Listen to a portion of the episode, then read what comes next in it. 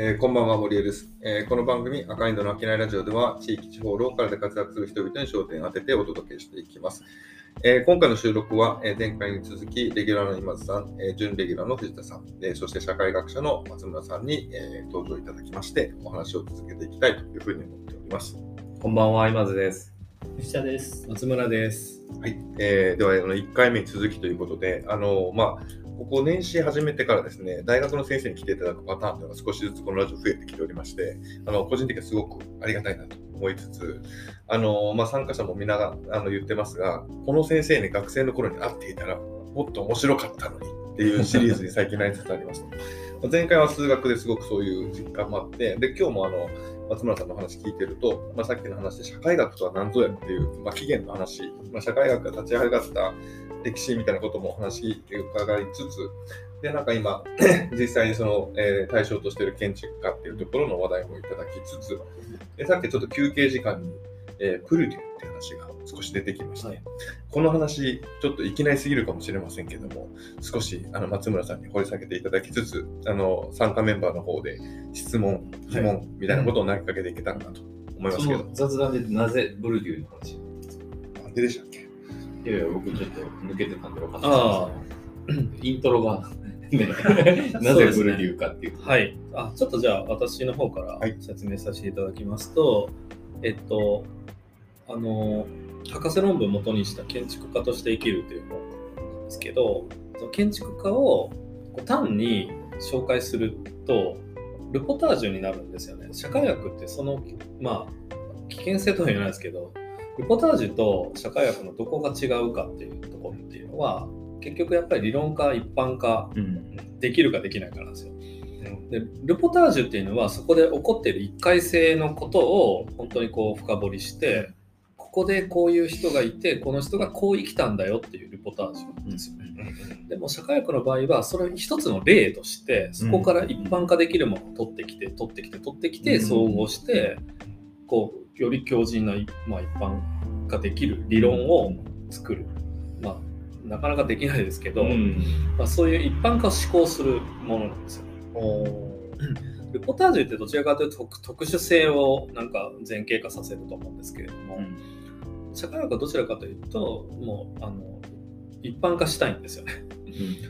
っていうところであの、まあ、あの既存の社会学の理論を使って、まあ、読み解いたりもするんですけどその中でフランスの社会学者のピエール・ブリューっていう人が出している、えーとまあ、概念装置をあの私の本でも引用しております。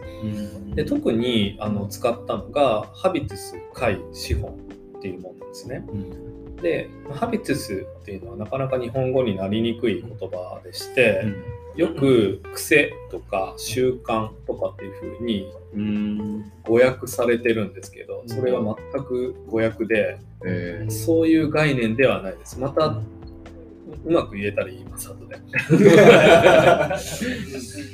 で、えーっと、それから資本ですね、キャピタルですよね。はい。で、えーそれともう一つは会ですね。会っていうのはフィールド、英語で言うとフィールドです。フィールド。はい。で、あの、その3つを使って、まあ、建築会っていうのをまず想定するわけですよね。建築家の会なんですよね。で、まあ、最初から建築家の会ってなかなかわからない人も多いと思うので、例えば芸能界とか、僕ら普通に使いますよね。あのスポーツ界とか、相撲界とか、将棋界とか。で、えーとまあ、芸能界は非常に分かりやすいんで、芸能界例えると、まあ、芸能界でブリデューはですね、その会を、まあ、ゲームに例えるわけですよね。で、会に参入している人は、その芸能界っていう会で繰り広げられているゲームに参加する。ああ、なるほど。はいで、そこの会に入るには、あの入会金が必要なんですよ。入会金、まあ、誰でも彼でも入れるわけではなくて、ある種の、まあ、あの何かしらのあの参入障壁があるわけですよ。多分芸能界だと事務所に入ってないと多分芸能人としてはカウントされないと思うんですよ。だから多分芸能事務所に入っていることがおそらく芸能界に入る一つの、まあ、あの一つのステップっていうかハードルなんですよね。ででそのじゃあ芸能界の中でその芸いわゆる芸能人たちはあのな何をか掛け金っていうんですけど、何をめぐって争い争いゲームを繰り広げてるのかっていうと、まあ究極的には有名性ですよね。誰よりも有名になりたい。うん、同期のあいつよりも俺の方が売れたい。うん、でそういう有名性を掛け金にしてこうどんどんどんどんこうあのそれをあの巡ってうん闘争を繰り広げてるうんわけなんですよね。はいでその資本っていうのはその各芸能人たちが持っているものです。で例えばあのめちゃめちゃ例えば北川景子さんやったら美貌が資本ですよね。うん、例えばあの木村拓哉であれもイケメンが資本だし、まあ、そういう感じですよね。あるいは最近だと例えば芦田愛菜ちゃんみたいに高学歴で美少女みたいなものも資本です。よね。学歴も最近は資本になってきてる。昔は芸能人学歴なんかあんまり関係なかったかもしれないですけれども、うん。最近だとジャニーズの子男の子たちも結構高学歴化していて、学歴も桜井翔君なんかもそうですけれども十分に資本として機能すると。だから会によって機能する資本と機能しない資本があるんですよ。はい。多分足の速さってあんまり芸能界で資本にはならないと思うんですよね。にただまあ芸能界って結構汎用性があるのでなんかこう例えばめっちゃオタクやったらめっちゃなん鉄道に詳しいアイドルみたいな感じでそれが逆に資本になったりするのでなんかまあ侮れないんですけど簡単に決めつけることは難しいんですけれども、まあ、それがまあ資本ですよね。はい。まあ、そうしたあの概念装置を建築の世界にもこう当てはめて、うん。こうまあ、よりこう分かりやすくこう理解しようとうんしてるんですけれども、建築界のその参入障壁というかハードル、その建築界に入る、その1個目のパスポートというか、そういうのってな、何なんですか？やっぱりあのそうですよね。あの建築学科建築界っていうのは結構アカデミズムとその密接にか関係してるのでまあひまあ学校ですよね。建築学科を出るとかまあ、専門学校でもいいんですけれども、まあ、できれば大学の建築学科を出てることとか、うん。まあ、建築士の資格があるとか、うんっていうところが多分おそらく建築界にうん。まあ建築界には入れるんですけどうん。厳密に言うと僕はあの建築界の中にさらに、あのサブフィールドがあるっていうふうに思ってるんですよ。はいでそれはブリでも言ってるんですけど、うん例えば芸能界の下に最近だとお笑い芸人会みたいなのできてるじゃないですか。ね。うん例えば R1 があったりとか、うんピン芸人会があったりするわけですよ。はいはい女芸人会があったりとか。それでどんどんどんどんあの会って会文化していくんですね。うん下にこう、うんあのうん階層ができるね。階層ができていって、でそれがまた独自のあの記事を持ち始めるんですよ。仕組みを持ち始めるんですよ。はだから芸能界から派生してるお笑い界もまた資本がちょっと異なるんですよ、うん。どれだけおもろいかなんですよ。ルックスよりも。ん。芸能界だとルックスがやっぱり至上主義だと思うんですけどお笑い界に行くとルックスもある程度資本になると思うんですけど圧倒的にやっぱ話術とかうん。どれだけおもろいかとか、あるいは逆にブサイクでもキャラが立ってたら、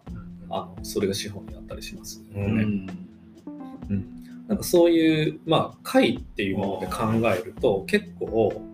いろんなものがこううん。立体的に見えてくるんですよね。確かに。なるほど。その発想なかった。確かまあでも最近そういう会みたいなものが一旦その、まあ、ヒエラルキーなのか細分化なのかわかんないですけど、その、まあ、階層かどうかは別にしてって話なんですけど、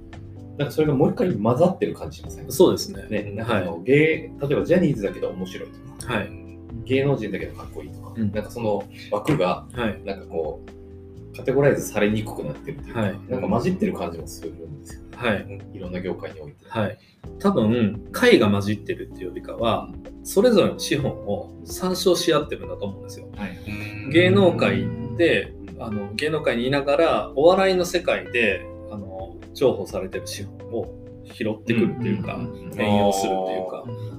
うん、例えば女優さんでもそのちょっとノリとツッコミがうまいとかってなると、うんなんかそれが評価されたりとか。うん。うん。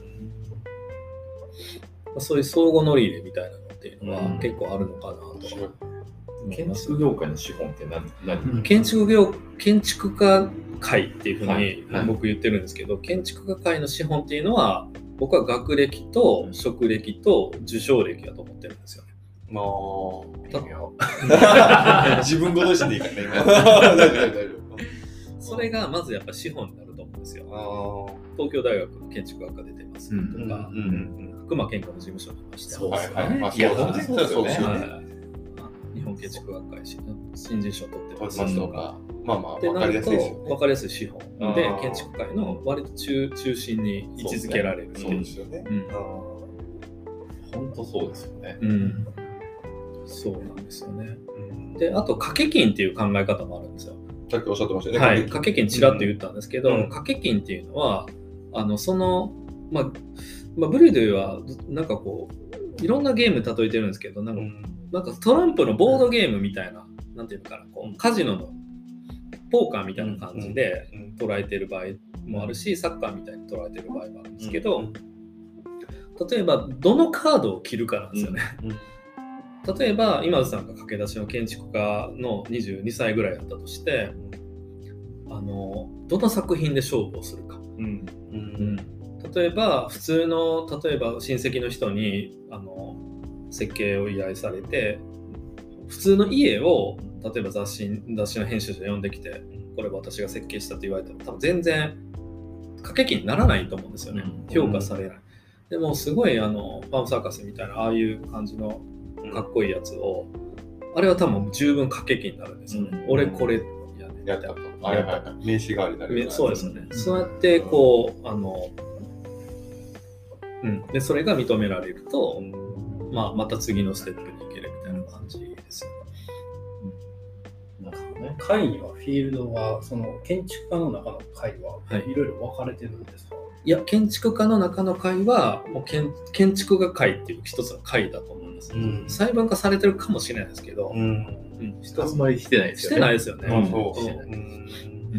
それを評価する側が割と一定だから、はい。結局評価する側の物差しがそんなにこう多くない、まだ多くない。うんまあ確かに建築とうん他のなんか業界に比べると、割とクラシックな感じがまだあるそうですよね。ね、感じますよね。こう評価できるよねっていうそのうん尺度が少ないんで、うんなかなかこう多様化しにくいっていうところがあるけど、でもまあ松村さんの著作では多分それがでもかなり多様化しし始めてるっていうね、うんまあ、息吹みたいなのを感じるよねっていうところも考えてる。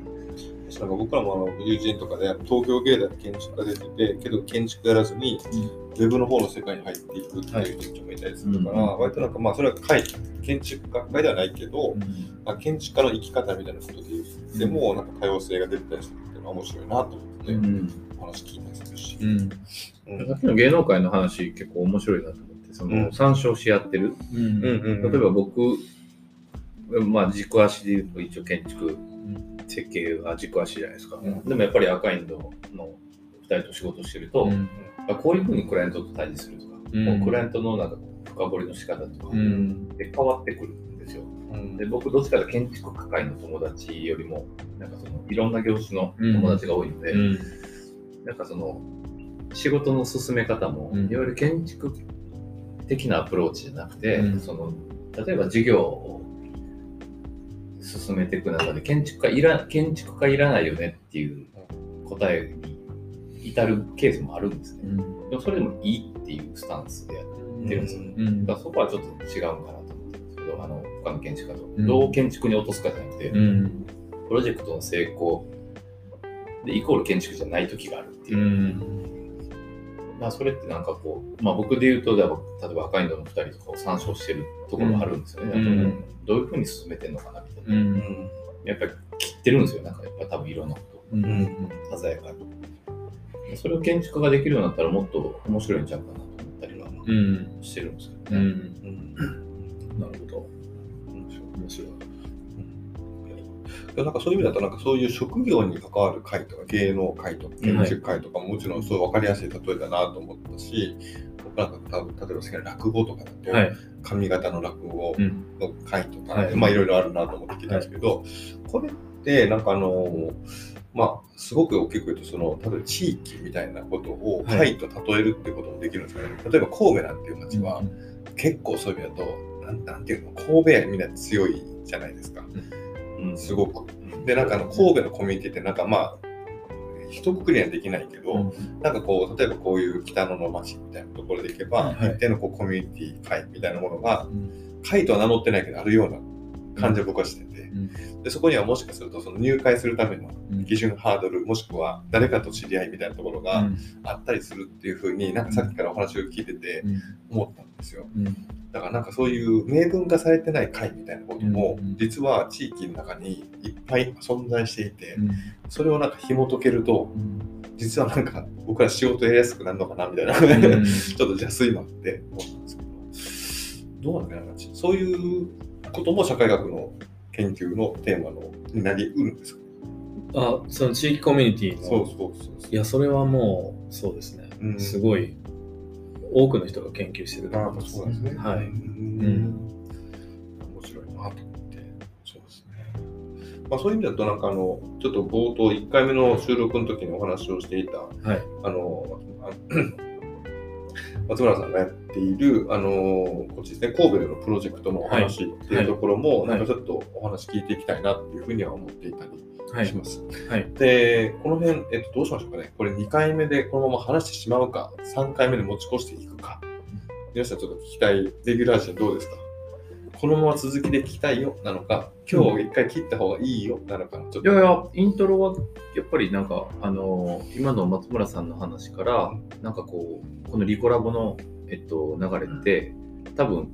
いきなりリコラボの話しちゃうと、結構分断すると思うんですよ。でもな、なぜこう、松村さんが、松村さんの主体で、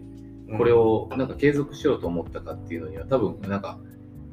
自分、松村さんの自身の中でも、なんか、紆余曲折あったと思うんですよ。なんか、うん。なんとなくノリで多分始めてて、でもそれがこう、ん。自分の中にこう染みてきてなんかこう続くプロジェクトになっていった経緯っていうその松村さんの心境の話は今日しか聞けないかなと思っててそうね。それは聞いておいた上で実際プロジェクトがリコラボをどういうふうに学生がどういうモチベーションで関わっているかみたいな話にした方がなんとなくいいかなと。なるほどまあ、1回目はあの松村さんの社会学に取り組むきっかけみたいなところから今されてること。で2回目はなんか社会学の深い話。で、うん、ブルーの話もあって。でちょっと次の回であの今やってる実際のプロジェクトの話をお話ちょっとイントロを聞かせていただいて、はいまあ、どこからこの社会学から今のその活動につながっていたのかみたいなことを紐解けたらいいのかなと思いますね。松村さんのなんか本当になんか私的なリコラボをちょっと聞いて、はい。なんかその実際のリコラボ関わってるメンバーの話を聞けたらいいのかなと思いますね。はいぜひぜひということで。僕も知らないですね。ああ、なるほ。ど。その、はい、えっ、と、ありがとうございます。今、あの、神戸市さんっていう、まあ、行政と一緒に、うんあの、リコラボっていう、うん学生のもともとはもともとっていうか、まあ、基本的にはエコボランティア団体なんですけれども、うんうんまあ、いあのヨーロッパとかではよく学生のギャップイヤーなんかにあのボランティア活動をやったりして、うんまあ、それが、まあ、それこそ自分の資本になったりとか、するっていうことが一般的だと思うんですけれども、うん。まあ、日本ってなかなかそうした環境ボランティアみたいなものはまだまだ根付いてななくて、うんうん。でそういうのをなんか一緒にやりませんかってお誘い受けたんですね、神戸市から。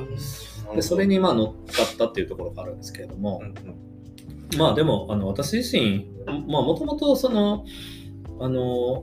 農作物とかもうん自分が作ろうとまではさすがに思ってなかったんですけれども、うんうん。あのでもまああの野菜が